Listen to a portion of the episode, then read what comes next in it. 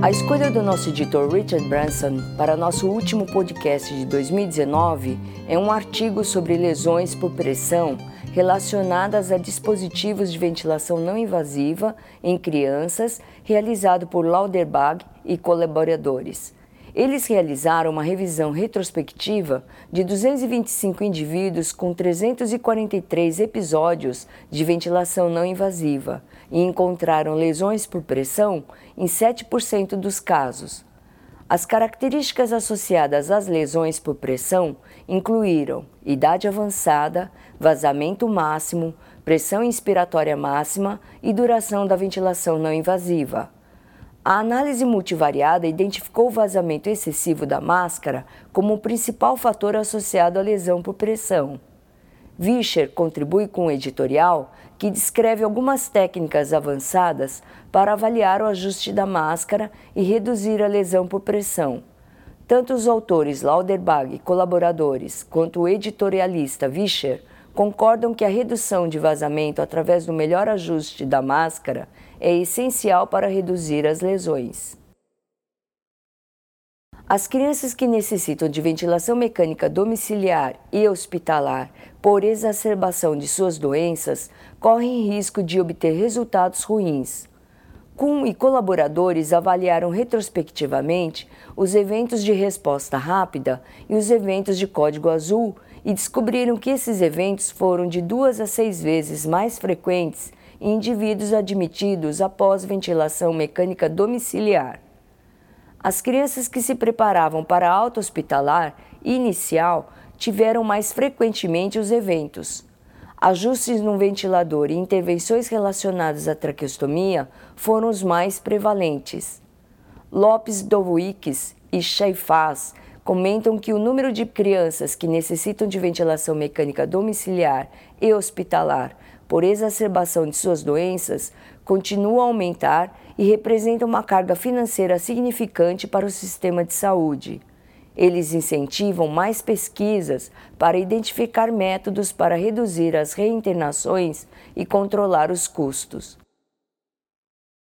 Camarota e colaboradores descrevem o uso do ultrassom diafragmático no departamento de emergência para avaliar a resposta à VNI, Excursão diafragmática, espessura e fração de espessamento têm sido sugeridas como preditoras de falha precoce da VNI. Em 22 indivíduos, os autores descobriram que a excursão diafragmática era maior no sucesso da VNI do que na falha da VNI, enquanto que a espessura e a fração de espessura diafragmática foram semelhantes. Shaik e Lagui comentam que, embora o ultrassom possa ser útil na determinação do sucesso da VNI, a falha da VNI tem muitos componentes, incluindo intolerância à interface, deterioração da hemodinâmica e sofrimento psicológico. Eles observam que os cuidados com indivíduos com DPOC que requerem VNI são um dos poucos cuidados intensivos mais dependentes da perspicácia diagnóstica e dos cuidados individualizados. Lu e colaboradores descrevem a aeração pulmonar em indivíduos sob ECMO veno-venosa, oxigenação por membrana extracorpórea veno-venosa. Em um estudo retrospectivo com 50 indivíduos, Lu e colaboradores relataram que a escala de aeração por ultrassom pulmonar aumenta durante a ECMO veno-venosa em sobreviventes em comparação com os indivíduos não sobreviventes. Eles concluíram que houve uma melhora significante na aeração pulmonar em sobreviventes, enquanto que houve uma perda severa de aeração pulmonar nos não sobreviventes.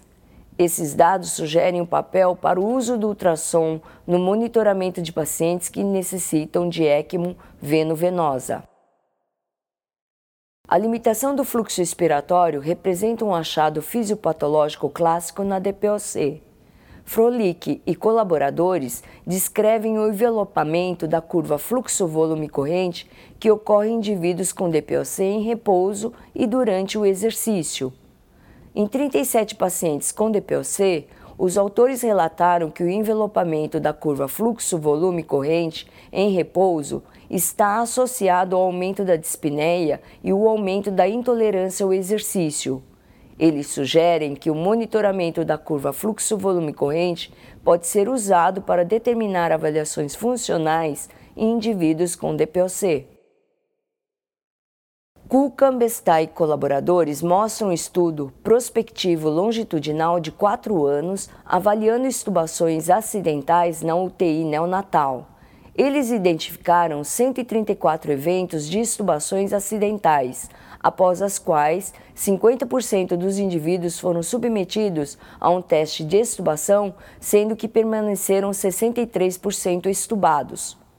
A ressuscitação cardiopulmonar foi necessária em 13% dos indivíduos após estubações acidentais e após a reintubação, os indivíduos exigiram maiores pressões nas vias aéreas e maior necessidade de oxigenoterapia.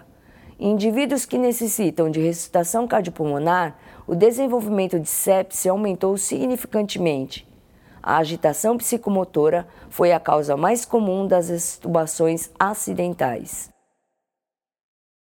Sarhan e colaboradores descrevem o uso de uma câmara de retenção projetada para o nebulizador de malha durante a suplementação de oxigênio. Essa avaliação de bancada mensurou o tamanho das partículas e incluiu a avaliação do indivíduo avaliando a oferta do aerossol usando os níveis urinários de salbutamol.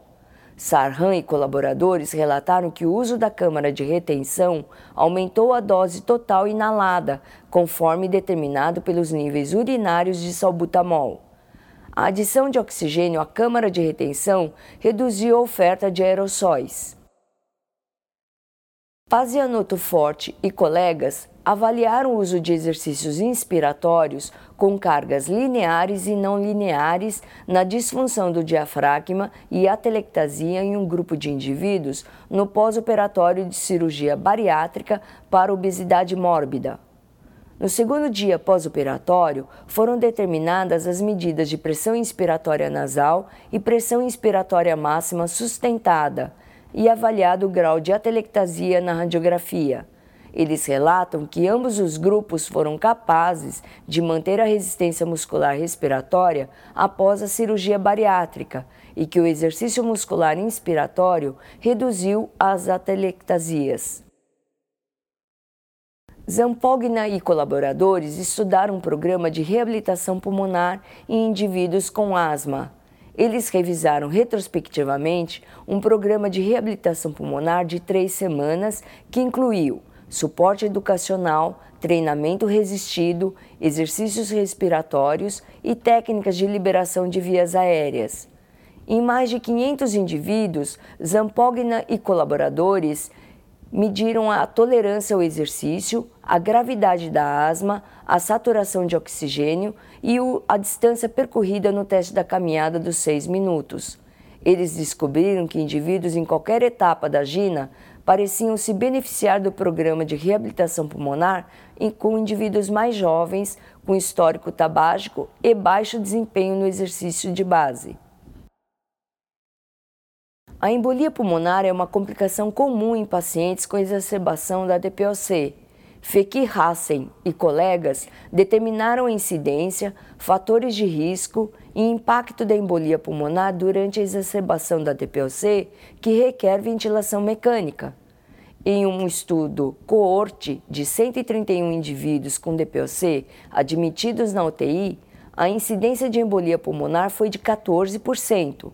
Eles concluíram que a embolia pulmonar era uma etiologia comum da exacerbação da DPOC, levando a uma alta mortalidade.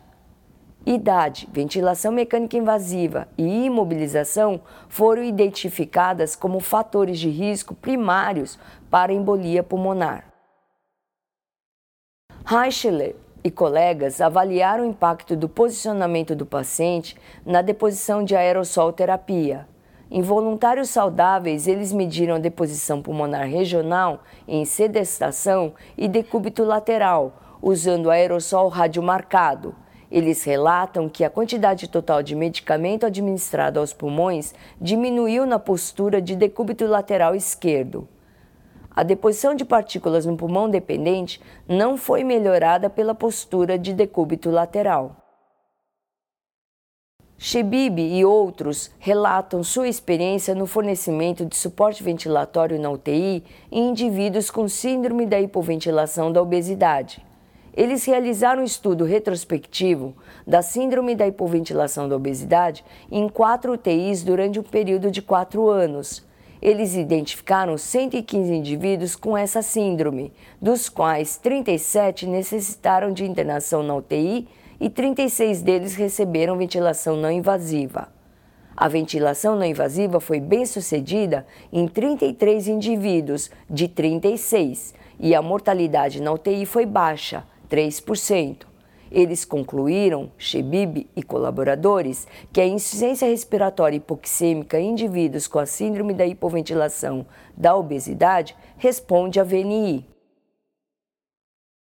Daúde e colaboradores utilizaram o modelo pulmonar para avaliar a precisão da mecânica respiratória exibida por um ventilador em condições ativas e passivas. Usando configurações da mecânica respiratória para simular pacientes normais, pacientes com DPOC, pacientes com SARA, eles alteraram a pressão muscular simulada de 0 a menos 15 centímetros de água. Os cálculos dinâmicos automatizados de complacência e de resistência foram comparados com base nos cenários clínicos.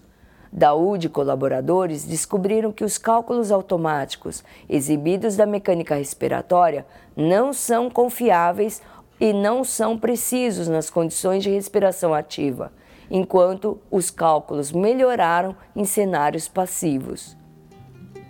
Desejamos a todos boas festas. Para receber o conteúdo deste podcast e de podcasts anteriores da revista, por favor visite nosso website em www.rcjournal.com. Você também poderá se inscrever no nosso website para receber os podcasts de futuros volumes da Respiratory Care.